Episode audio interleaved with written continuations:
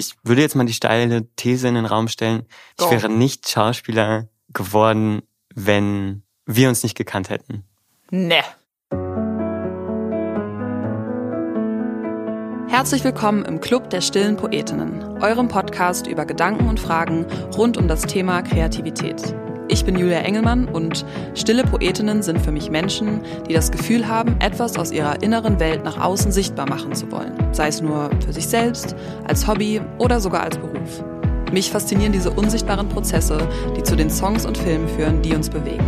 Und deshalb spreche ich für euch mit inspirierenden KünstlerInnen aus den verschiedensten Bereichen, um die Frage zu beantworten, wie machen das denn eigentlich die anderen? Unser Werbepartner ist auch in dieser Woche wieder Audiotheka. Das ist die App, bei der ihr im Hörbuch-Abo Audiotheka Club für 8,99 Euro im Monat unbegrenzt Titel aus einer riesengroßen Auswahl an Hörbüchern streamen könnt. Ihr kennt Audiotheka schon aus den letzten Club der stillen Poetinnen Folgen als Partner an meiner Seite. Was sich aber verändert hat, ist, dass ihr das Kennenlern-Abo ab sofort für 60 Tage statt 30 Tage ausprobieren könnt, also doppelt so lange. Alles andere bleibt gleich. Ihr könnt nach wie vor den Code STILL, also S-T-I-L-L im Anmeldeprozess für das Kennenlern-Abo eingeben und die ganzen Links und Infos schreibe ich euch nochmal in die Show Notes. Das Gute bei Audiotheka ist ja nach wie vor, dass ihr das Abo nicht kündigen müsst, sondern es sich automatisch kündigt und wenn ihr dann weiter Kunde und HörerInnen bleiben wollt, dann könnt ihr ein festes Abo abschließen. Ja, also vielen Dank an Audiotheka und jetzt geht's weiter mit der Folge. Viel Spaß beim Hören! Meine lieben, stillen und lauten Poetinnen und Poeten, herzlich willkommen zu einer neuen Ausgabe vom Club der stillen Poetinnen. Schön, dass ihr dabei seid und zuhört. Ich hoffe, wo auch immer und wann auch immer ihr diese Folge gerade hört, dass es euch gut geht. Letzte Woche habe ich euch erzählt, dass ich bzw. der Podcast jetzt endlich eine eigene E-Mail-Adresse hat, nämlich cdsp at universal-music.de. Und ich habe euch gesagt, dass ich mich total freue, euer Feedback, eure Gedanken, eure Fragen zu lesen und wenn ihr das mit mir teilt, weil ich natürlich still aufnehme und ohne Publikum diesen Podcast performe. Und es mir wichtig ist zu wissen, wie es euch damit geht und mit euch in den Austausch zu kommen. Und deswegen bin ich voll dankbar, dass so viele von euch mir schreiben. Und weil ihr mir auch so viele kreative Anliegen geschildert habt, dachte ich, der Club der stillen Poetinnen braucht eine neue Rubrik. Und diese Rubrik heißt ab heute Trommelwirbel. Konnte man das hören, wie ich auf den Tisch getrommelt habe? Club der stillen Poetinnen Küchentisch.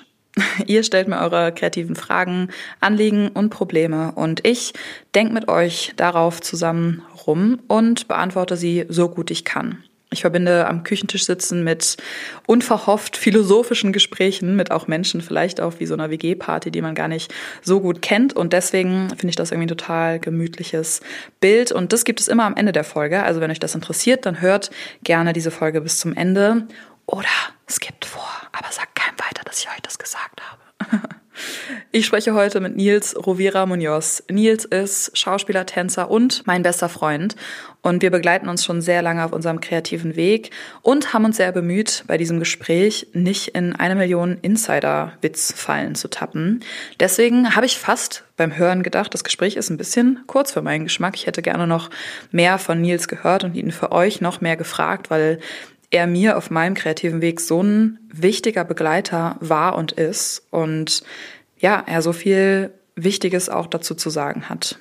Ich bin also gespannt, wie es euch gefällt und vielleicht müssen wir ihn einfach nochmal einladen irgendwann und die ganzen Insider auspacken und weitersprechen. Ich freue mich auf euer Feedback und jetzt bleibt mir nur noch zu sagen, vielen Dank an unser Podcast-Team, Stefan und André, vielen Dank an euch fürs Zuhören und Vorhang auf für Nils Rovira Munoz. Hallo Nils. Hallo Julia. Na du? Hey, yeah. Wie geht's? Gut, ich freue mich total hier zu sein. Hat Hi. endlich geklappt. Nach so vielen Malen. Wann schaffen wir es? Wann schaffen wir es? Und auch nachdem wir ja schon seit Jahren Gespräche üben, endlich zeichnet mal jemand eins auf. Weil ich finde, dass wir manchmal Momente haben, in denen ich denke so, oh, sind wir gerade ein bisschen weise?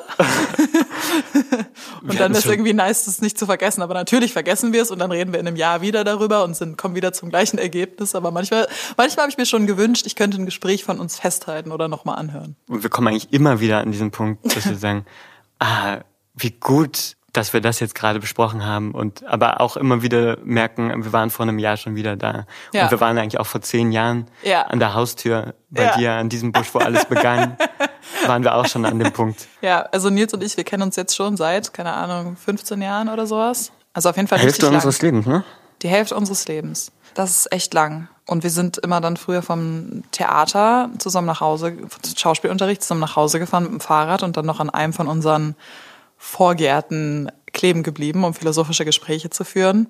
Und oder haben zu singen. Oder zu singen oder High School Musical zu singen auf unseren Fahrrädern. Und eigentlich, seit, seit ich dich kenne, sprechen wir darüber, dass wir keine Ahnung vom Leben haben. Und dann finden wir irgendwas zusammen raus und sind so, ah, ist ja doch alles halb so wild. Und so geht es eigentlich jetzt seit 15 Jahren. Total beruhigend. Ja. Und wir sind auch schon durch so viele Phasen und Umstände irgendwie so gegangen. Auch parallel, aber auch dann irgendwie zeitversetzt. Ja. Und war richtig gut, dich zu haben. Naja. Und nach wie vor. Das ist jetzt so das letzte Gespräch. Ciao, bye. Ich Die Abrechnung. nee, sorry. Ja, geht mir genauso, natürlich. Ähm, was hältst du davon, wenn ich dich einmal vorstelle? Voll gerne. Du bist Nils Rovira Munoz. Du bist Schauspieler und Tänzer. Du spielst gerade am Theater in Hannover am, am Schauspielhaus. Warst aber auch schon in Wien und in anderen Projekten unterwegs und drehst auch für Film und Fernsehen, unter anderem für die Serie Dignity, die ähm, über Colonia Dignidad, eine Amazon-Serie mit äh, chilenischer Kooperation.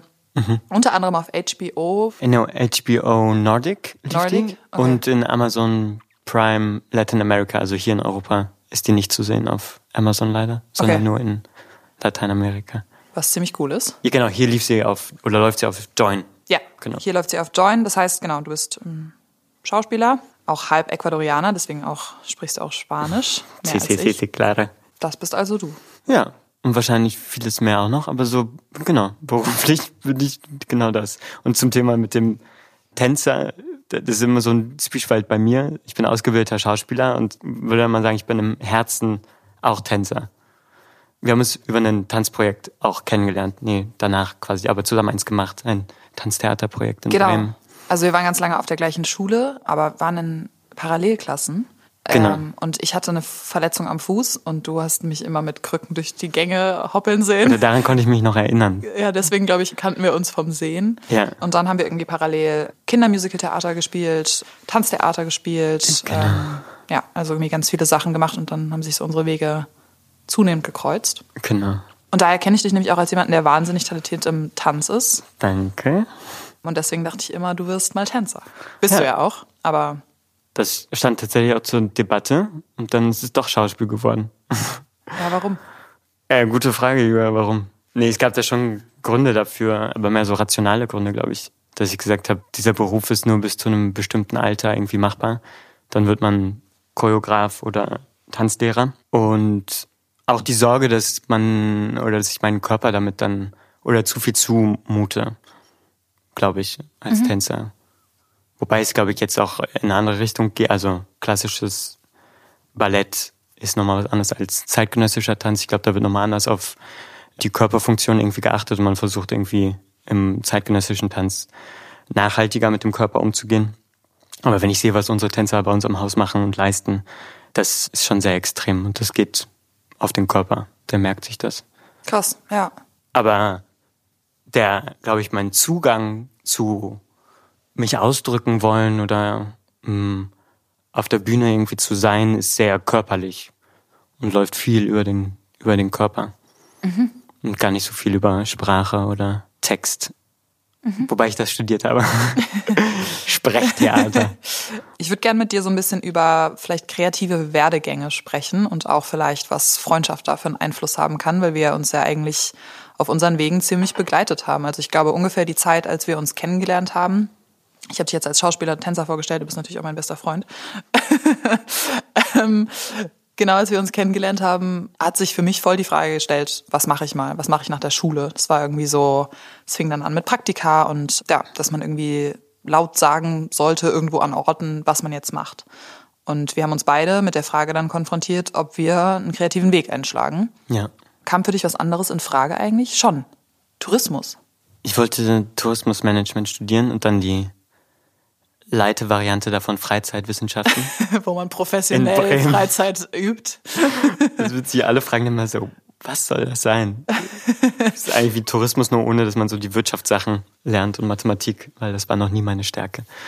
Aber genau, ich hatte lange Zeit gedacht, ich würde irgendwie im Tourismusbereich arbeiten wollen, irgendwie auch durch Sprache, weil ich auch Spanisch spreche, jetzt nicht muttersprachlich, aber Verbindung nach Ecuador habe durch meinen Vater und irgendwie so reisen und in beiden Kulturen irgendwie auch in gewisser Weise zu Hause zu sein, zu meiner Biografie gehört. Dann dachte ich so, das ist ja irgendwie ein Vorteil. Und habe mich eigentlich nie so richtig getraut. Ich würde jetzt mal die steile These in den Raum stellen, ich oh. wäre nicht Schauspieler geworden, wenn wir uns nicht gekannt hätten. Ne. Ja, weil du eigentlich so die ersten Steps gemacht hast. Du hast dich bei einer Castingagentur beworben oder bei so einer Jugendagentur. Ja. Und ein paar Wochen sogar, glaube ich, nur später, als du mir erzählt hast, dass du es gemacht hast, dass du genommen wurdest äh, und dann ja auch den Kinofilm gedreht hast, den ersten. Ich so war, aha, wenn Julia das kann, dann kann ich das auch oder will ich das auch?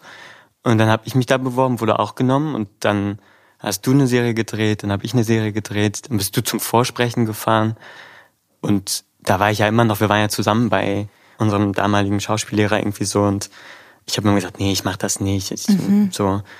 Und dann, genau, habe ich gesehen, dass du dich getraut hast und dann dachte ich, ja komm, dann muss ich das irgendwie auch versuchen. Und dann, zack, hat's dann geklappt auch. Und du bist ja auch die Einzige, bei der ich mich getraut habe, überhaupt vorzusprechen im privaten Kreis. Ich habe niemandem meine Monologe gezeigt oder so, weil ich da auch irgendwie Schiss vor hatte. Und dann bin ich bei dir da vom Klavierhocker gesprungen in ja, deinem haben, Wohnzimmer. Wir haben bei, bei, meinen Eltern zu Hause im Wohnzimmer Leons und Lena, Leons Monolog eingeübt. Ja. Und irgendwie musstest du von irgendwas springen und bist vom Klavierhocker gesprungen. Ja, das war meine Fantasie damals zu dieser Szene, dass ich auf einem Hocker stehe und mich langweile und nicht weiß, was ich tun soll, ja. Ja. Also ich glaube, das ist dein Beitrag tatsächlich dazu. Und ich habe auch das Gefühl, dass sich das im fortgezogen hat, irgendwie so weil du hast dann einen anderen Weg eingeschlagen. Und trotzdem haben wir uns irgendwie begleitet währenddessen und ausgetauscht und über unsere Situation und auch die Kämpfe, die damit irgendwie so einhergingen und haben uns da bestätigt und ermutigt, irgendwie weiterzugehen und dem zu vertrauen, dass das schon der richtige Weg ist. Und jetzt sind wir ja beide schon einige Jahre in dem Beruf auch und können Voll. das langsam mal akzeptieren. Ne? ich weiß nicht, ob ich das akzeptieren kann. Mir kommt es immer noch vor ein bisschen wie eine Phase und ich, ich komme mir auch manchmal noch vor wie die Schülerin, die auch irgendwie mit dir am Gartenzaun über das Leben spricht und wie alles wohl mal wird und ob wir irgendwo mal was spielen können und so. Ich finde, es liegt irgendwie erstaunlich nah beieinander, also genau diese Sorge, aber auch der Mut. Also damals hatten wir ja auch eine Menge Mut füreinander, aber auch jeweils. Weil ich würde nämlich auch genauso sagen, dass ich total viel Mut daraus gezogen habe, dass du bestimmte Wege zuerst gegangen bist. Du bist zuerst nach Berlin gezogen. Und da hatte ich immer riesigen Respekt vor. Du hast mich mit zum Tanzprojekt genommen.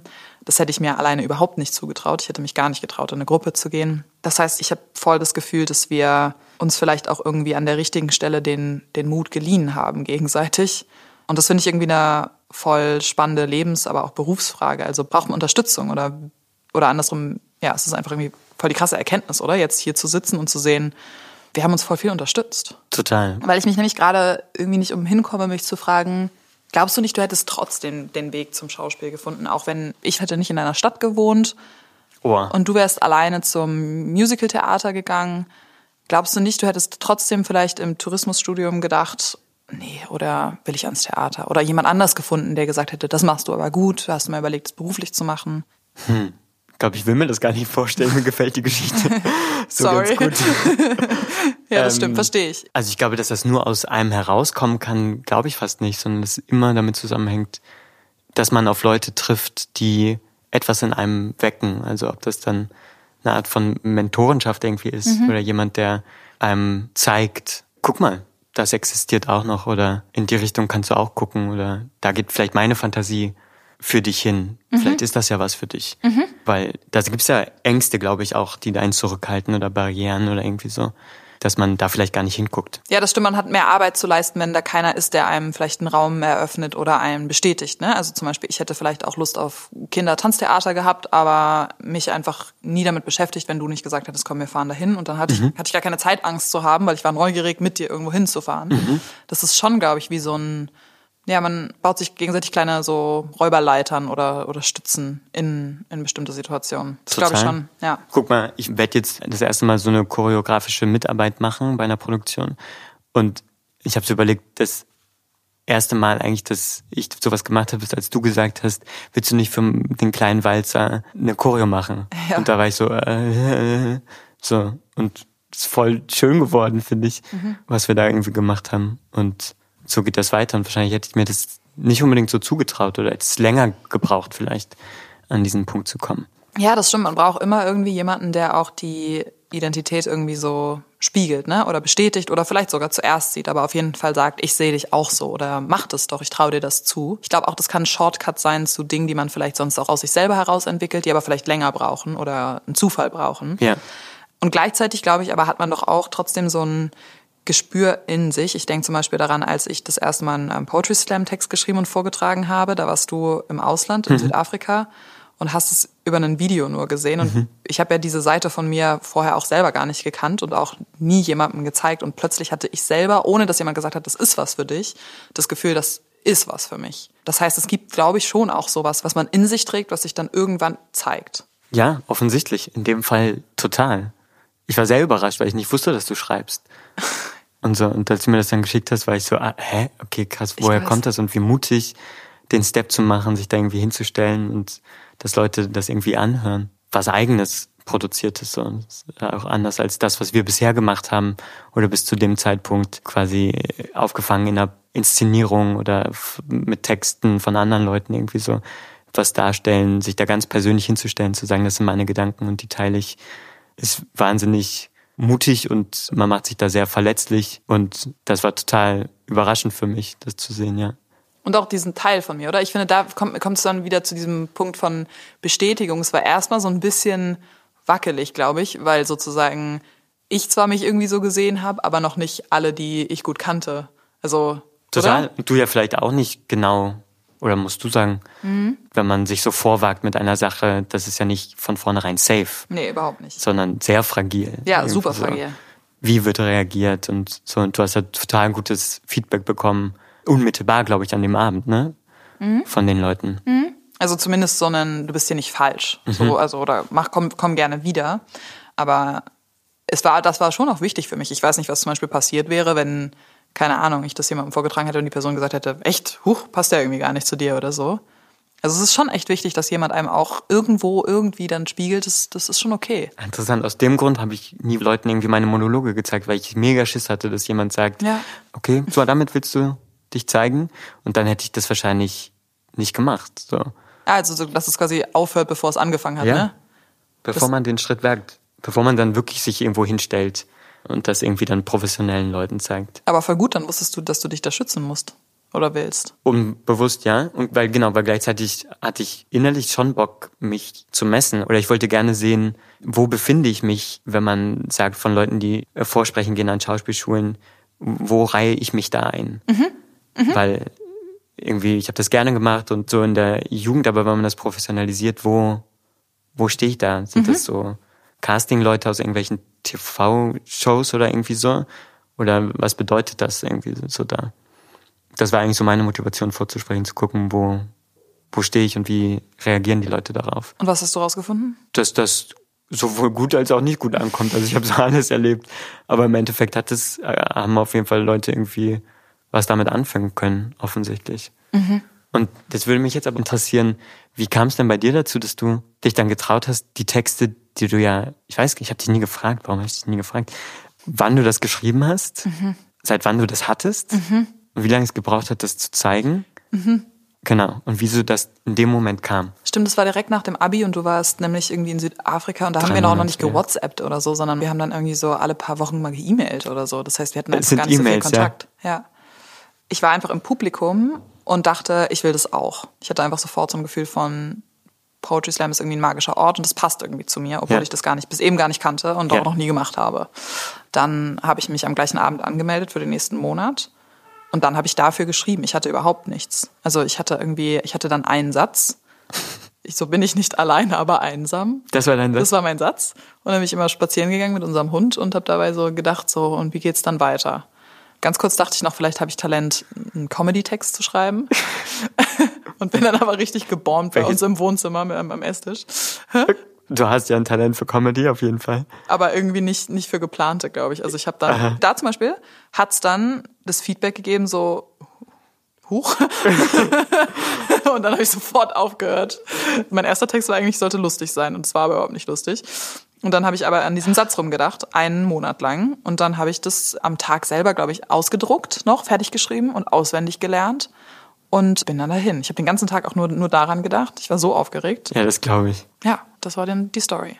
Aber ist das nicht auch interessant, dass ich zum Beispiel erst denke, ha, vielleicht bin ich Comedian ich und aber niemand mega. mir das spiegelt? Also sozusagen meine, meine Familie so war so, äh, sicher? Und deswegen habe ich sofort aufgehört. Aber vielleicht bist du ja Comedian. Vielleicht, vielleicht und alle ich denken eigentlich immer, Comedian du geworden. bist das nicht. Ja, aber ist das nicht verrückt? Wie random das eigentlich ist, also wie zufällig auf Deutsch. Aber ich habe das witzigerweise auch so ähnlich, dass ich mich eine total witzige Person halte. Richtig auch. auch auf der Bühne und so. Und dann Leute aber zu mir kommen, wenn dann mal was Witziges Ach, ich wusste gar nicht, dass du auch dass du witzig bist. Witzig sein kannst. und ich denke so, hä? Nee, das ist, also, ich sehe mich eigentlich nur, nur als so eine Person. Aber ja, stimmt. Aber die Fantasie ist von außen oft eine andere. Ja? Ist man sich auch gar nicht bewusst, ja. Und es ist auch super fragil, oder? Ich finde, man, man, man, man sagt total schnell so, ach so, huch, das passt ja gar oder so, hätte ich ja gar nicht gedacht. Meint es, meint es vielleicht gar nicht schlimm oder meint mhm. es wahrscheinlich sogar nett, dir zu sagen, das war ja so witzig. Das heißt ja auch nicht, ich habe dich noch nie für eine humorvolle Person gehalten, sondern jemand will dir eigentlich ein Kompliment machen yeah. und auch mal sagen so, wow, yeah. was für ein Level von Witzigkeit. Yeah. Und dann sozusagen kommt vielleicht bei einem sofort an so, oh, ihr, ihr seht mich nicht so oder ihr seid überrascht, ich sollte aufhören oder ihr, äh, das fällt euch positiv auf, ist es denn sonst negativ? Genau. Also es ist halt auch so krass fragil, was in einem vor sich geht und wie ängstlich man damit sein kann, ne? Sowas von sich zu zeigen und auch was zu sich zu, sich zu entwickeln. Und da kommen wir vielleicht auch zum, zu der Frage über kreative Prozesse, weil wir uns das zusammen auch schon oft gefragt haben, oder? Also quasi, worum geht's eigentlich? Geht's darum, immer wieder was Neues zu entwickeln? Geht's darum, in einer Disziplin mega tief einzutauchen? Das ist was, wofür wir uns beide nicht hm. unbedingt entschieden haben. Nee. Aber eine Faszination für haben. Aber eine Faszination für haben. Ich habe dir erzählt, ich war, hab mir La Bohème angeguckt, die Oper. Ja. Und eine der Hauptfiguren, Mimi, ist Rosenstickerin oder Blumenstickerin. Das heißt, die stickt nur Blumen. Das ist der Beruf. Und ich finde die Vorstellung, über ein ganzes Leben fantastische Blumen zu sticken, so schön. Und darin richtig gut zu werden. Und darin einfach, ne? richtig ne? gut zu werden. Ja. Ich habe da auch eine totale Faszination für. Und trotzdem bin ich permanent interessiert an noch anderen Sachen. Ja. Und du hast es ähnlich, würde ich sagen oder? Also du probierst dich auch in verschiedenen Disziplinen aus, machst eine Choreografie, drehst, spielst Theater, tanzt. Was ist das? Also ich meine, vielleicht, ich würde gar nicht fragen, ist das gut oder schlecht, aber so, ist es nicht eigentlich interessant? Warum, warum habe ich nicht gesagt im ersten Moment, als jemand gesagt hat, du kannst gut schreiben, ich schreibe jetzt nur noch? Warum, warum würde ich versuchen wollen zu singen? ja. Und, und du, der du, haben wir jetzt vielleicht noch gar nicht genug gesagt, aber einfach ein super offensichtliches Talent für Tanz hast, Warum hast du nicht gesagt, okay, gut, ich setze alles auf diese Karte, sondern du wolltest Schauspiel machen, was du auch kannst, so ist es ja nicht. Aber, aber was man irgendwie sich äh, antrainieren muss oder lernen muss, ne? Irgendwie, ne? Der Weg ist härter. Genauso ja. wie bei mir. Bei mir hat nie jemand gesagt, du hast aber eine schöne Stimme, werd doch Sängerin. Ja. Sondern es ist eher immer so, ja, voll schön, dass du das gerne machst oder so. Oder ja. Huch, warum schreibst du nicht noch ein Buch? Also quasi, warum will man einen Weg einschlagen, der vielleicht komplizierter ist? Hat das jetzt auch was mit so Erwartung und Enttäuschung zu tun? Also, das waren. Sag mal. Wenn man sich so festlegt auf eine Sache und sagt, dafür bin ich bestimmt, das ist mein Lebenswerk und dann Angst hat, aber da zu scheitern, auf welche Art auch immer, dass man es dann gar nicht erst versucht und dann lieber mhm. sagt, ah, dann mache ich das, was ich eigentlich gar nicht so gut kann. Und wenn ich da nicht gut drin bin, dann ist ja auch nicht so schlimm, weil das war ich eh nicht. Also mhm. ich sag zum Beispiel in gewissen Kontexten, wenn ich zum Beispiel mit Tänzern irgendwie unterwegs bin oder irgendwie in Kontakt bin, dann sage ich immer, ah, ja, ich bin eigentlich Schauspieler. Mhm. Und wenn ich mit Schauspielleuten irgendwie in Produktion bin, dann so, ja, ich mache viel über den Körper und ich bin eigentlich eher, komme eher von, von der Richtung irgendwie so. Mhm. Um immer so tief zu stapeln, um von da erstmal zu schaffen, dass überhaupt was entstehen kann, damit ich rauskomme aus dem erfüllen zu müssen, dass alle den, die Erwartung haben, ah, der ist jetzt der, der Tänzer, sondern immer eher ja, tief zu stapeln. Man sagt quasi, ich bin es eigentlich gar nicht oder ich schnupper hier nur mal rein und dann sind alle so, wow, voll gut, dass du hier reinschnupperst, voll mutig und dafür machst du es echt ganz gut. Mega simpel, ne, diese Rechnung. Richtig banal. ja, vielleicht so. Aber das ist ja auch schon wieder das, wie schafft man sich sein Umfeld, damit man loslassen kann, ja. angstfrei ist, ja. damit was entsteht. Was man hier nicht außer Acht lassen darf, ist, ich habe auch eine Neugier für neue Situationen. Mich interessiert, also sozusagen, vielleicht ist es ein Selbstschutzmechanismus zu sagen, ich probiere noch aus ein Drehbuch zu schreiben, weil wenn ich das mache, dann kann ich immer sagen, ich habe das nicht gelernt und ich mache das eigentlich nicht und dann sozusagen kann ich gar nicht, mhm. kann gar keiner enttäuscht von mir sein. Also mhm. das kann schon sein. Mhm. Aber ich finde gleichzeitig, ich bin auch interessiert daran, mich in verschiedenen Szenarien zu erleben. Mhm. Und ich finde, das ist auch eine Form von vielleicht Kreativität, da sich erstmal auch keine Grenze zu setzen. Total. Und ich glaube, die Neugier ist wichtig für, oder die Grundvoraussetzung, glaube ich, für alle kreativen Berufe. Was glaubst du, würde passieren, wenn du bei Tänzern sagst, du bist Tänzer und bei Schauspielern sagst, du bist Schauspieler? Was in mir passieren würde? Oder ja, was? wenn du dir das vorstellst. Wie wäre das? Ja. Bei mir wäre es mega unangenehm, bei Tänzern zu sagen, ich bin Tänzer, weil ich nicht diese Ausbildung habe und es einfach offensichtlich ist, dass ich körperlich nicht trainiert bin, weil man das, also bist nicht einfach so Tänzer, sondern mhm. dazu gehört die Übung und das regelmäßige Machen auch mhm. von dem, was man, was man da tut. Wobei man natürlich sagen kann, dass die äh, denken, naja, ah die Voraussetzungen sind voll da. Mhm. So, also du bist sozusagen nicht, vielleicht nicht trainierter Tänzer oder nicht aktivster Tänzer, ja. aber du bist schon einer. Genau, das ist ja vielleicht auch Definition, was ist dann ein Tänzer? Mhm. Ist das eher ein Mindset und eine Art an Sachen ranzugehen oder an sich auszudrücken über den Körper? Ist das dann schon Tanz oder muss man dafür gewisse Skills und Fertigkeiten haben? Muss man dafür sein Bein bis zum Kopf bringen können und eine Stunde lang High Energy sich bewegen können auf der Bühne.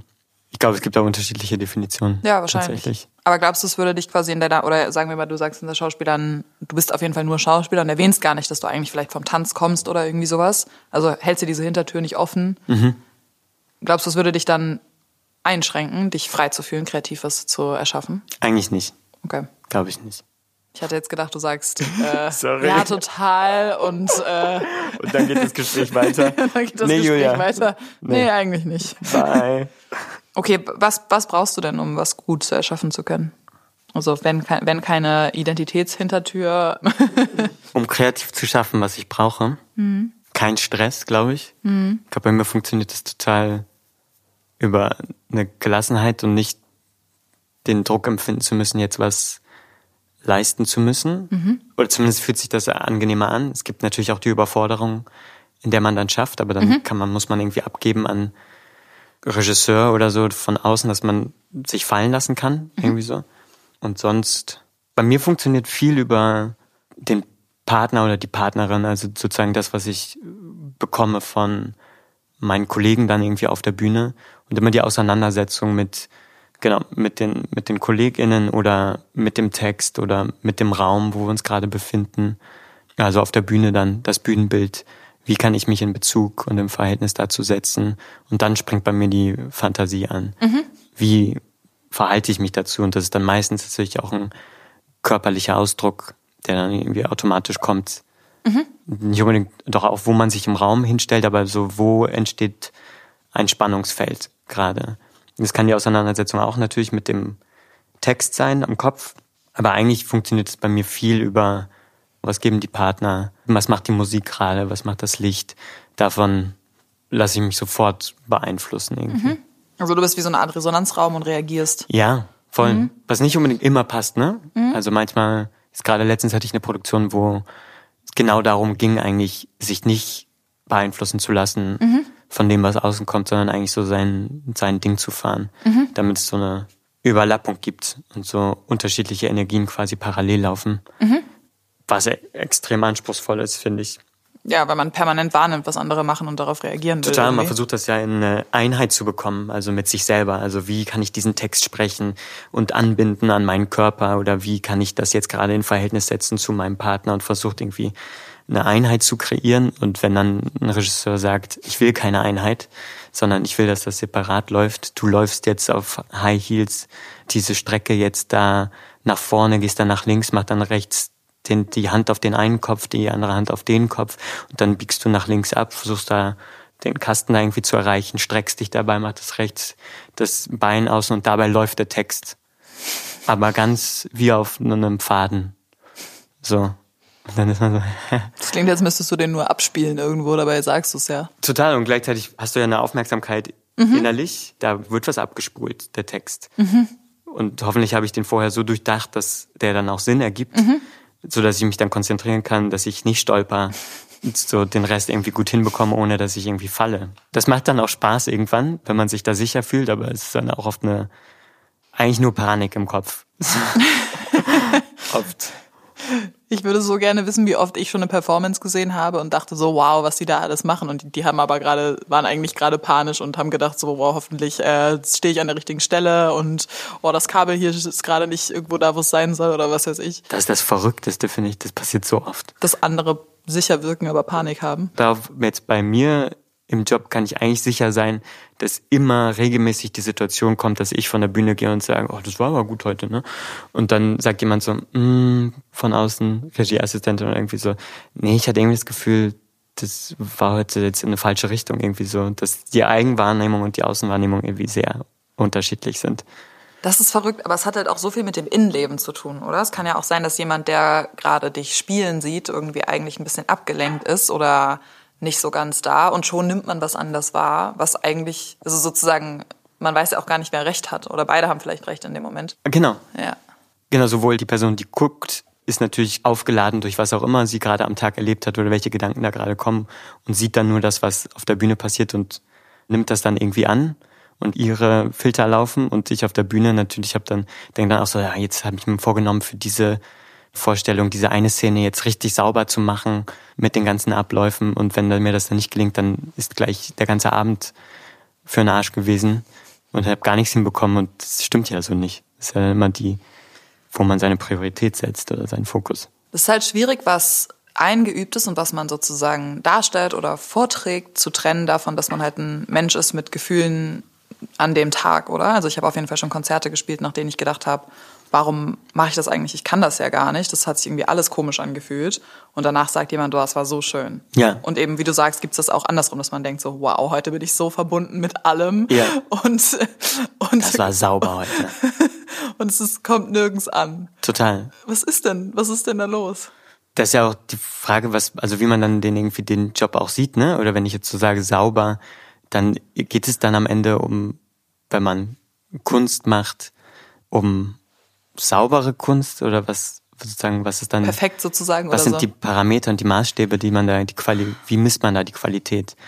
Oder geht's da genau um was Brüchiges und was was Unterschiedliches so auch? Ja, und was was Fragiles und was ja. auch kippen kann ja. in dem Moment. Oder die besten Momente sind eigentlich die auf der Bühne, wenn jemand einen Texthänger hat. Und also so ein bemühtes Beispiel, aber tatsächlich ist es so, wenn man auf einmal wirklich nicht weiß, wo es lang geht, jetzt in dem, in dem, was man eigentlich einstudiert hat, dann sind alle sowas von wach und das Publikum merkt das sofort. Ja, klar.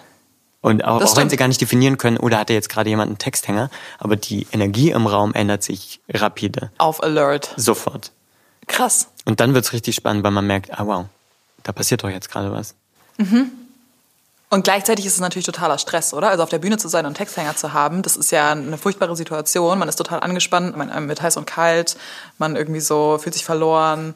Also sozusagen, das kann ja auch nicht die Antwort sein, das dauernd zu versuchen zu erzeugen, dass alle plötzlich wach werden. Es ist so eine Mischung, also es ist dann natürlich ein Fluchtgedanke oder so größte Angst quasi. Da, es geht irgendwie um Leben und Tod und ich muss jetzt eigentlich hier weg von der Bühne, wenn ich nicht weiß, wie es weitergeht. Und man hält das aber aus. Das ist ja der, der Kampf eigentlich genau dagegen, jetzt nicht aufzugeben oder irgendwie sich zu, sich dem zu entziehen, sondern das versuchen wieder eine Gemeinsamkeit mit den Kollegen und dem Publikum zu erreichen. Ja. Was für eine Frage interessiert dich gerade? Ich komme eigentlich immer wieder zu dem Thema, dass so viel Angst behaftet ist oder dass eine Angst vor was auch immer dann, glaube ich, sehr individuell einen davor hindert, ins Ungewisse zu gehen und dann rauszufinden, sich zu erleben Und dass das immer phasenweise irgendwie ist, dass die, glaube ich, irgendwie kommt und man dann irgendwie nicht so Zugang hat zu seinem kreativen Schaffen. Und dann manchmal denkt man, es kann jetzt irgendwie alles kommen und dann ist man wieder offen zu empfangen und dann auch zu geben, irgendwie so. Oder ich kenne das, dass immer wieder was ist, was irgendwie so blockiert. Mhm. Und ich glaube, das ist aber normal, dass das da ist. Ich glaube, man kann nicht 24-7 kreieren. Nee. Sondern du brauchst unbedingt deine Erholphasen und deinen Safe Space oder deinen sicheren Raum, in dem man nicht schafft. So. Glaube ich auch auf jeden Fall. Und nichts fühlt sich ja immer gleich an, oder? Also so, ich finde, nicht nur kreatives Schaffen, sondern auch Beziehungen, wie man sein Leben gestaltet, das kann sich immer mal wieder anfühlen, als ob es irgendwie stockt. Mhm. Aber ich glaube, es ist halt so, irgendwann geht es dann doch immer weiter, sagt auf jeden Fall die Erfahrung. Mhm. Und aber die Momente, in denen es stockt, sind die Momente, in denen man wahrscheinlich am meisten gefährdet ist, zu sagen, das war's. Ich mache jetzt doch was anderes. Ich studiere mhm. jetzt doch Tourismus oder ich äh, mhm. ziehe jetzt doch woanders hin oder mhm. so. Und es ist halt super wichtig, irgendwie dran zu bleiben. Würde ich sagen. Und Was meinst du mit dranbleiben? Also aushalten. Ja. Da bleiben. Ja. Also nicht sagen, ich bin doch kein guter Schauspieler, ich bin doch keine gute Sängerin, wenn ein Abend nicht funktioniert. Voll, das ist ja auch gar nicht die Frage. Darum geht's ja gar nicht. Aber manchmal fühlt es sich an, als ob es darum geht. Oder? Als ob Absolut. man nach Hause geht Total. mit einer Bilanz von Total. das war's. Aber es wird so existenziell. Also erstens ist dann die eigene Identität ist dann so verbunden mit dem, was man macht, beruflich. Also man kann auch getrost sagen, das ist jetzt einfach nur Job. Und das losgelöst von meiner Person oder darf auch losgelöst sein für eine Zeit von meiner Person. Nur weil mal etwas nicht funktioniert, heißt das ja nicht, dass ich per se schlechter Spieler bin oder schlechte Sängerin oder Schreiberin oder wie auch immer. Also dieser Rückschluss ist total merkwürdig. Ja, die Frage ist schon falsch, sozusagen, oder? Das darf eigentlich gar nicht zur Debatte stehen. Ja, es darf eigentlich nicht zur Debatte stehen. Hat sich das verändert bei dir über die letzten 15 Jahre? Es steht nicht mehr so oft zur Debatte, würde ich sagen. Ja. Aber immer wieder, ja? Ja. Na klar. Ich hatte jetzt letztens gerade so, dass das auf einmal wiederkam, dass ich dachte, das, nee, irgendwie, das ist das irgendwie nicht. Und das hatte ich für ein paar Jahre vorher oder für zwei Jahre oder so nicht gehabt, diese Diskussion. Weil man sich dann irgendwie erstmal entschieden hatte und ich auch, das kam nie in die Situation, das irgendwie zu hinterfragen. Weil das ist irgendwie der Job. Oder das ist das, wofür ich mich entschieden habe und es funktioniert irgendwie so dann kommt noch eine so eine Unsicherheit und dann auf einmal denkt man, ah, ich muss irgendwie doch, nee, hier ist, hier wird das nichts. Was war das für eine Unsicherheit? Kannst du davon was teilen? Also ich hatte jetzt eine Produktion gerade und wir hatten Hauptprobe 1 und wir hatten am Abend vorher entschieden, okay, wir machen nochmal neue Texte rein, plus wir ändern den Zugang zu der Figur oder zu dem, was ich da mache, nochmal und das war was komplett Neues. Und bei mir war der Anspruch, geht's auf die Hauptprobe eins. Und ich baller das raus, ich setze sofort um, was wir uns vorgenommen haben. Ich habe zwei Sätze gesprochen, der Text war komplett weg. Ich wusste gar nichts mehr. Und es waren so Leute, die intern vom Haus quasi, die zugeguckt haben so und das ist mir noch nie passiert, dass ich da so gekämpft habe oder so, dass mir nicht zur Verfügung stand. Und dann habe ich mich versucht, irgendwie durchzukämpfen. Und dann war meine erste Szene quasi dann irgendwie vorbei und ich stehe da aber präsent auf der Bühne das ganze Stück über und kann sozusagen mich dem auch nicht entziehen, sondern muss es aushalten. Und innerlich lief schon mein Gespräch mit meiner Chefin, dass ich sage, ich äh, kündige jetzt hier, das ist irgendwie gelaufen, das tut mir mega leid, dass ich das nicht bringen konnte und so. Und danach war eigentlich die Reaktion total so, hey, mega, dass du es durchgezogen hast, richtig mutig, voll gut und so wurde super aufgefangen. Und bei mir war aber schon sofort Alarmstufe rot. ich muss kündigen. Ich muss lachen, weil ich das irgendwie so kenne und weil das von außen natürlich total nach einer viel zu großen Maßnahme klingt bei so einem kleinen Fehlmoment der Für mich Unsicherheit. Die logische Folge in dem Moment. Ich, ich kenne das aber das auch passiert. total. Ich kenne auch so, ja, okay, ich sehe mich auch schon so das Land verlassen und äh, irgendwo ein neues Leben anfangen. Einfach raus. Ja, weg. Ja. Aber es ist natürlich total absurd. Es ist natürlich auch total absurd zu verlangen, dass man nicht mal bei einer Probe für ein Stück kurz nicht weiß, was man macht oder so. Total. Da, davon geht die Welt ja nicht unter. Natürlich nicht. Absolut. Aber diese Relation, oder es passiert mir ab und zu mal, dass ich diese Verhältnisse nicht so richtig ja, ja, einordnen kann. Das ist natürlich auch Schutz, oder? Also genauso wie eben auch zu sagen, ich, ich schnupper hier nur rein, ist, ist finde ich auch selber schon das schlimmste Szenario einmal durchzudenken und auch schon sich dazu bereit zu erklären, ja. bevor man überredet werden muss Auf oder der so. Bühne noch, ja. Genau, quasi bevor es dir jemand schon beibringen muss, nachher so, sorry, wir müssen dich kündigen, du passt hier doch nicht mehr rein. Ja. Sagt man selber schon so, ich hab's gesehen, es ja. kann mir hier keiner kann mich erschrecken, weil ich sitze schon im Zug, wenn ihr das Gespräch mit mir führen wollt. Ja. Ist es eigentlich auch fast lustig, muss ich sagen. Es also so leid es mir lustig. tut, aber ja. ich, weil ich das auch kenne. Und weil natürlich, wenn ich dich jetzt auf der Bühne sehe, nie denke, dass du denkst, du musst da jetzt gehen. Voll. Und was ist der eigene Anspruch dann aber, ne? Also das, das muss man ja da wirklich hinterfragen in dem Moment. Was erwarte ich denn von mir in der Situation, dass ich mich quasi selber so enttäuschen kann dann irgendwie. dadurch, dass mir der Text dann nicht mehr einfällt. Wie ist es dann weitergegangen? Das war Warum eine hast du nicht turbulente, weil ich gesagt habe, nee, das, das ist doch gaga, das passiert mir nie wieder. Das ist ja überhaupt gar kein Grund. Und dann auch natürlich der Ehrgeiz, das irgendwie hinzubekommen und dann doch irgendwie Zugang zu sich zu finden und das zu vertreten irgendwie auf der Bühne.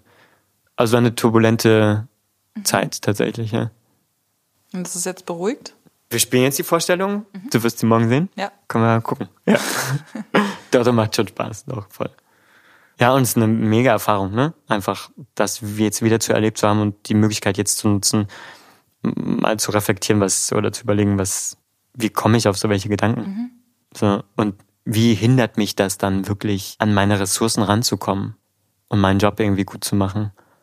Weil das Potenzial ist ja irgendwie da für alles glaube ich, bei jedem Menschen. Die Frage ist nur, wie lege ich die Zugänge dazu, um das auszuschöpfen.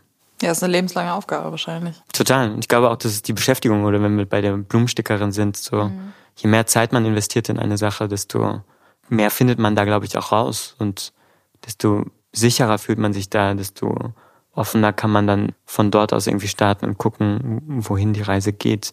Und dieses flüchtig sein und immer wieder neu irgendwo gucken, kann auch schön sein, aber ich weiß auch nicht, ob das der Weg ist. Ich denke halt, dieser Prozess und das alles sich zu fragen und diese Ängste und dann der Mut, das ist halt einfach auch alles so krass Teil der kreativen Arbeit. Also wenn ich zurückblicke, was unsere Gespräche sind über die Jahre und wie sie mir geholfen haben, dann haben wir wir reden schon auch manchmal über kreative Arbeit an sich, aber wir reden vor allem voll viel über diesen Rückbau an Gedanken und Gefühlen, mit denen man mhm. umgeht und dann diesen, über diese Fragen. Und darüber finden wir dann gegenseitig den Mut und bleiben dran. Mhm. Und ich glaube, ich habe das bis jetzt immer so gesehen wie so eine begleitende Tätigkeit sozusagen. Mhm. Wir reden auch noch darüber, mhm. aber ich glaube, das ist auch die Tätigkeit, sich damit auseinanderzusetzen, das auszuhalten, Angst zu haben, unsicher zu sein, in Frage zu stellen, ob man an dem richtigen Platz ist und dass sozusagen man sich davon gar nicht erschrecken lassen braucht, wenn man diesen Dialog hat, sondern das gehört dazu.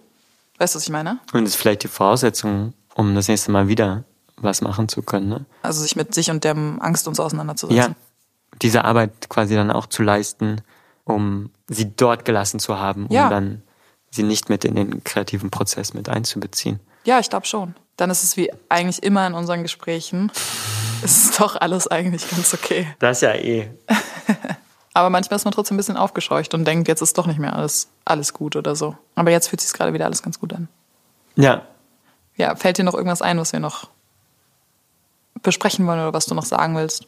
Das Gefühl, wir haben alles angeteasert, sind auch reingegangen in die Themen. Ich überlege die ganze Zeit, was auf diesem Teebeutel steht. Teebeutel Willst du das noch vorlesen? Eine Weisheit vom Yogi-Tee. Da frage ich mich immer, wer das schreibt. Ich würde gerne mal in so einer Redaktion sitzen, wenn jemand da reinschreibt, irgendwie so schweige und du merkst, dass du zu viel geredet hast. So, jetzt können wir mal gucken, wie wir das zusammenbekommen. Die Schönheit deiner Seele übertrifft alles. Danke, Sie Nils. ist endlos. Das war jetzt dein Yogi-Zitat. Für mich ist die Verbindung, ja, die Schönheit deiner Seele darfst du ruhig zeigen. Und das ist für mich dann auch Kreativität, dem Ausdruck zu verleihen, auf welche Art auch immer. Und ich würde auch noch ergänzen, dass alles, was in der Seele auch passiert, was sich auch nach Sturm und Aufruhr anfühlen kann, was dann vielleicht zu Sorgen und Ängsten führt, auch schön ist und sozusagen auch schon die, wie ich eben so ein bisschen festgestellt habe, vielleicht auch schon Teil der Arbeit. Also das ist kein Nebenprodukt oder kein Störgeräusch, sondern das ist die, mhm. die Schönheit des Lebens, sich auch verletzlich zu machen und sich auch zu zeigen. Die Ganzheitlichkeit. Ja. Sich auch darin zu akzeptieren. Es ist genauso schön, eine sichere Vorstellung zu spielen oder ein Konzert oder einen Text zu schreiben und es fühlt sich gut an, wie auf der Bühne kurz einen Schreck zu bekommen, was zu vergessen und zu denken, ich muss kündigen. das ist beides irgendwie schön, weil es, weil es echt ist. Ja. Teil so in der Seele. Ja? Ja, bin ich einverstanden mit. Vielen Dank, dass wir gesprochen haben. Danke, Julia. Vielen Dank für dieses Gespräch. Man kann dich auf Join bei Dignity sehen in Hannover im Schauspielhaus. Right. Und sonst auf Social Media finden und dir folgen. Genau. Okay. Bis bald. Bis bald. Tschüss. Ciao. Das war's von mir und Nils Rovira Munoz beim Sprechen über Freundschaft und Kreativsein. Und hiermit sage ich offiziell herzlich willkommen zum ersten Club der stillen Poetinnen Küchentisch, wo ich eure kreativen Fragen, Probleme, Anliegen teile, bedenke und beantworte, so gut ich es kann. Ich halte ja persönlich nicht so viel vom Rat geben, ehrlich gesagt. Ich finde das total spannend. Ich will auch oft gerne Rat bekommen. Aber Rat geben an sich finde ich irgendwie ein schwieriges Konzept, weil jeder Mensch so unterschiedlich ist und weil es natürlich basically unmöglich ist, seine eigenen Erfahrungen, sein eigenes Weltbild da außen vor zu lassen. Und wenn überhaupt ich jemandem Rat geben würde, dann habe ich das Gefühl, möchte ich den Menschen vorher ganz viel fragen und auch gut kennen. Deswegen ist das hier keine Ratgeber-Section, sondern ich denke einfach mit euch drauf rum und gucke, ob mir etwas einfällt zu den Dingen, die ihr mich fragt oder ob ich vielleicht meine Erfahrungen oder ja, Ideen dazu teilen kann. Ich habe mehr Fragen bekommen, als ich heute beantworten kann, aber ich fange einfach mal vorne an und das ist ja auch nicht das letzte Mal, dass wir über eure Gedanken sprechen. Also wenn ihr Fragen habt, schreibt mir gerne an cdsp at universal-music.de. Die erste Frage hat mich auch per E-Mail über diese E-Mail-Adresse erreicht und ist von Mila. Mila ist Singer-Songwriterin und das hier ist ihre Frage.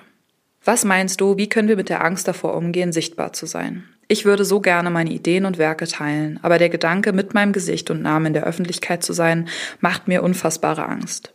Ist das am Anfang normal und wird vergehen? Oder können wir unsere Kunst auch anonym teilen? Erstmal vielen Dank für deine Frage, Mila. Wenn wir jetzt voneinander sitzen würden, würde ich dich am liebsten zurückfragen, was deine Angst genau ist. Also Wovor hast du Angst? Was ist das Schlimmste, was passieren könnte? Ich würde dich fragen, warum du deine Ideen und Werke teilen willst, was dein Anliegen ist und ich würde dich auch fragen wollen, was für Erfahrungen du schon gemacht hast mit dem Sichtbarsein und gesehen werden und mit der, in Anführungsstrichen, Öffentlichkeit. Weil ich das jetzt aber dich nicht fragen kann, nehme ich deine Worte und das hier sind meine Gedanken dazu. Da lagen jetzt mehrere Fragen drin. Ich würde es einmal aufschlüsseln und Frage für Frage durchgehen.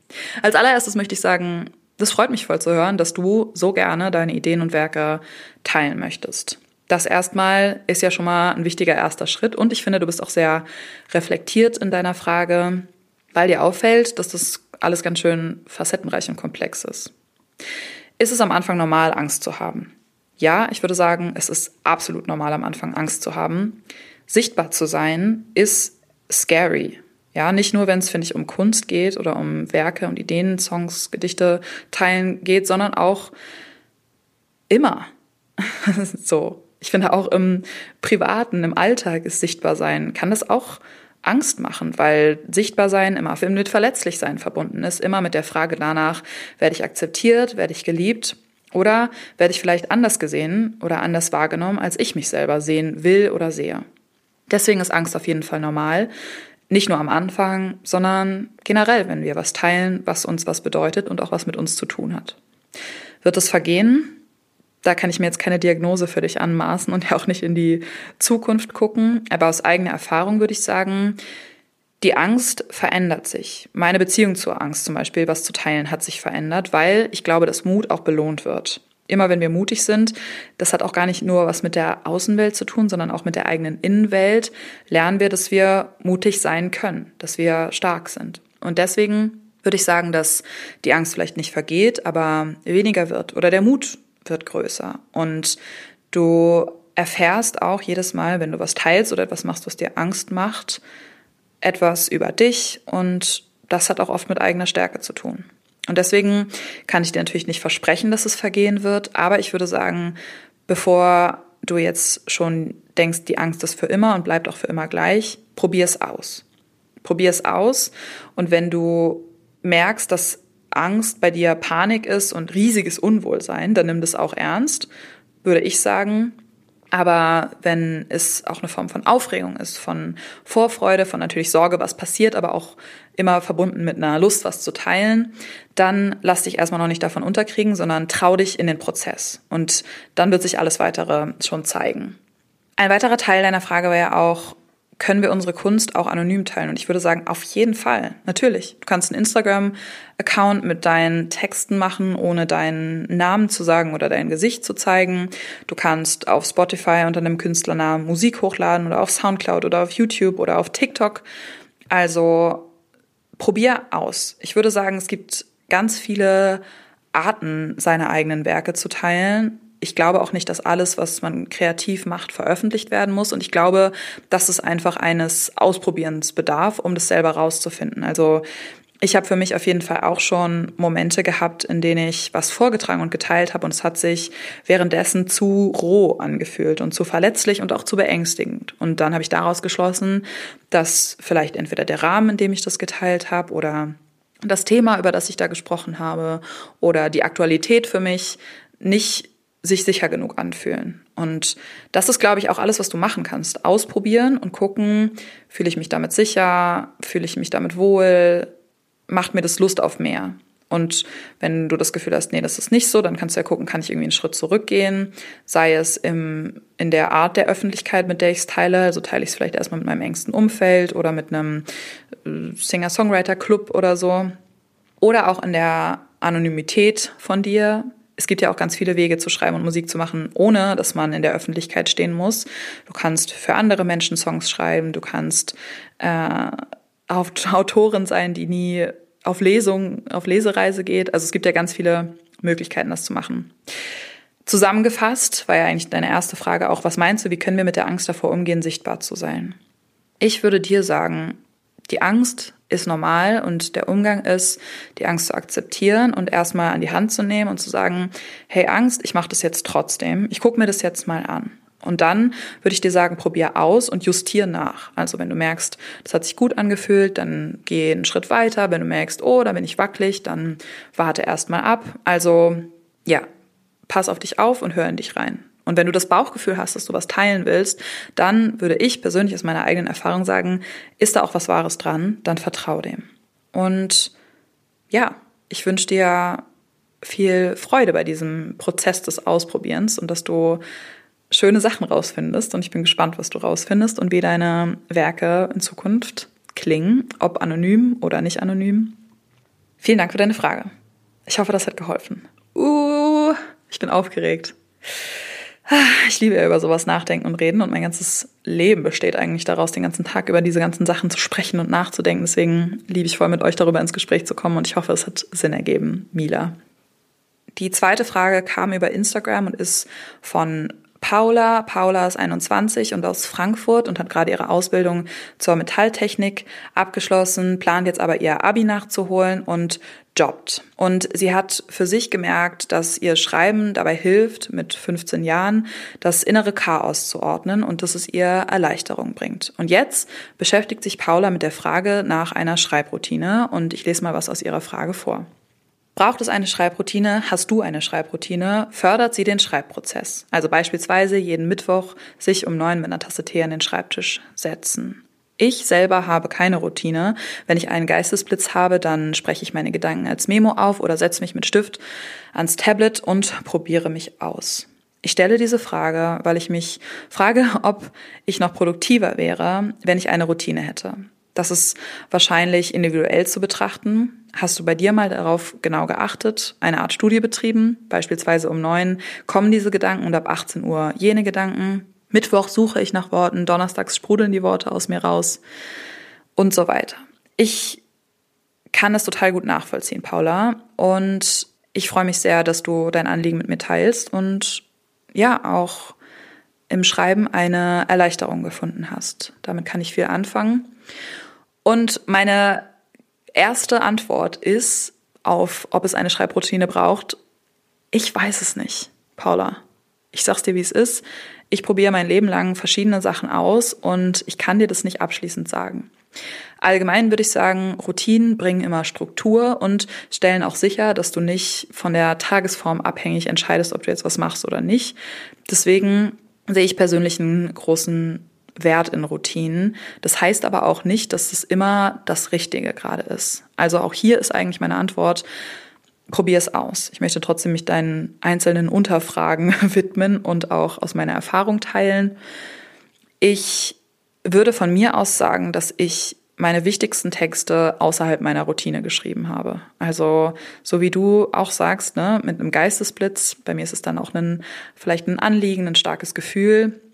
Die sind immer der Auslöser und die kommen zu den uneinschätzbarsten Zeiten und Momenten. Also es ist nicht jeden Donnerstagabend, sondern das ist, ich glaube einfach, wenn man innerlich so weit ist. Es ist natürlich ein bisschen schwer von außen dann so ready zu sein für diese Momente, weil die eben sich nicht ganz klar ankündigen. Aber ich glaube, am Ende hat es was damit zu tun, in sich drin offen zu sein für diesen, für diese richtige Stimmung. Trotzdem habe ich für mich festgestellt, dass in bestimmten Lebensphasen ja bestimmte Parameter da waren, die mir auch geholfen haben, diese innere, das innere Bewusstsein zu finden und auch Lust gemacht haben zu schreiben. Ich komme zum Beispiel voll oft auf Gedanken, wenn ich Lieder oder besonders ein Lied höre, das mich inspiriert, dann höre ich diese Lieder manchmal stundenlang und das bringt mich auf Ideen. Das ist jetzt eine Form von, was ich gemerkt habe, was mir hilft. Also meine eigene Studie, nach der du gefragt hast. Ideen kommen mir auch in einer Form von Stille, also ich sag mal so die Abwesenheit vom Handy beim Schwimmen, beim Spazieren, beim Lesen, beim Malen oder so kommen mir auch Ideen. Manchmal auch bei Gesprächen mit Freunden, beim Zugfahren. Also es gibt Momente, die ich für mich festgestellt habe, die mich irgendwie inspirieren oder zum Nachdenken bringen. Und vielleicht hast du das für dich selber auch, dass du ja eben merkst, an diesem Ort oder mit dieser Person oder um diese Uhrzeit fällt es mir irgendwie leicht. Mir fällt auch morgens und spät abends schreiben leichter, weil da die Welt ruhig ist. Also achte mal drauf, ob es bei dir, betreib mal sozusagen deine eigene Studie, würde ich dir unverbindlich empfehlen. Und guck, ob es da einen gemeinsamen Nenner gibt. Ich würde auch noch von mir sagen, dass es unterschiedliche Arten von Routinen gibt. Ich würde sagen, es gibt Kreativitätsroutinen. Das ist dann sowas wie, ich habe eine Zeit lang jeden Morgen eine Collage gebastelt. Oder ich würde auch sagen, es ist, das ist auch schon fast eine Self-Care-Routine, aber jeden Morgen eine Seite schreiben oder so. Das sind Sachen, die die eigene Freude am Schaffen fördern, würde ich sagen, ohne schon auf das Ergebnis abzuzielen. Also die erstmal noch nicht verlangen, dass jetzt irgendwas, was da entsteht in dieser Zeit, auch ausgewertet werden muss. Dann gibt's aber natürlich auch eine Routine, die mit dem Ergebnis zusammenhängt. Also sowas wie eine Zeit lang habe ich das auf jeden Fall gemacht und wenn ich kurz vor einer Abgabe stehe, dann mache ich das auch. Zum Beispiel sitze ich halt immer um 10 mit dem gleichen Kaffee am gleichen Platz, habe eine Playlist, die ich dann anmache, ein Word-Dokument, das ich öffne und dann stelle ich mir einen Timer, meistens für eine kleine Zeit, weil mich das beruhigt. Ich kann mich dann leichter konzentrieren, wenn ich das Gefühl habe, ich muss jetzt erstmal nur zum Beispiel 25 Minuten schreiben. Und dann schreibe ich, ob ich möchte oder nicht, weil ich grob gesagt habe, ich möchte. Das kann ich auf jeden Fall auch empfehlen, mal auszuprobieren. Ein Teil deiner Frage hat mich noch beschäftigt, und zwar sagst du, ob es produktiver wäre, wenn man eine Routine hat. Und ob sie den ja, Prozess fördert, hast du auch gesagt. Aber ich würde zurückfragen, ob Kreativität produktiv sein muss. Ich glaube nämlich eigentlich nicht. Ich glaube, dass produktiv sein passiert automatisch, wenn man einen Drang hat, was zu teilen oder eine innere Vorfreude darauf. Aber ich würde sagen, das ist nicht das Wichtigste. Und deswegen ist auch die Routine nicht das Wichtigste, sondern die Idee von sich selber als jemanden, der schreibt. Die Idee von sich selber als neugierigen Künstler, Menschen, der jetzt vielleicht offen dafür ist, Gedanken zu haben für Texte. Das würde ich sagen, ist wichtiger als die Routine. Die Erinnerung daran, dass es dir Leichtigkeit bringt, dass es dir hilft, das, das innere Chaos zu ordnen. Und manchmal, finde ich, kann es im Alltag untergehen und schwer sein, sich dafür die Momente zu suchen. Und dafür kann es voll schön sein, Räume zu schaffen und Momente und eine Routine. Ergibt es Sinn? Paula, du siehst, ich habe dazu auch keine abschließende Idee, aber ich glaube, das ist auch irgendwie vielleicht die Realität davon. Und jeder Mensch ist natürlich wie du selber schon gesagt hast, auch anders und es ist auch individuell zu betrachten. Ich hoffe, es hat geholfen. Ich würde am liebsten noch mit euch stundenlang darüber weiterreden und bedanke mich für eure Fragen. Bin ultra gespannt, wie ihr das jetzt fandet, findet, den ersten Club der stillen Poetinnen Küchentisch. Und freue mich auf eure nächsten Fragen und Anliegen und mit euch darüber zu sprechen. Wer die mir schreibt, wenn ihr Lust habt, schreibt auch gerne dazu so ein bisschen, wer ihr seid, wo ihr herkommt, dass ich so eine ein bisschen Idee habe davon, wo ihr euch im Kreativen befindet. Müsst ihr aber nicht. Und ja, damit bleibt mir nur zu sagen, Paula, Mila und auch alle anderen von euch, ich wünsche euch frohes Schaffen im wahrsten Sinne des Wortes, also kreatives Schaffen und viel Inspiration. Und wir hören uns nächste Woche. Tschüss! Das war's für heute vom Club der Stillen Poetinnen. Vielen Dank fürs Zuhören. Ich freue mich über euer Feedback auf Instagram, da gibt's den Club der Stillen Poetinnen auch. Schreibt mir gerne eure Fragen und Erkenntnisse und Geschichten zum Thema Kreativität.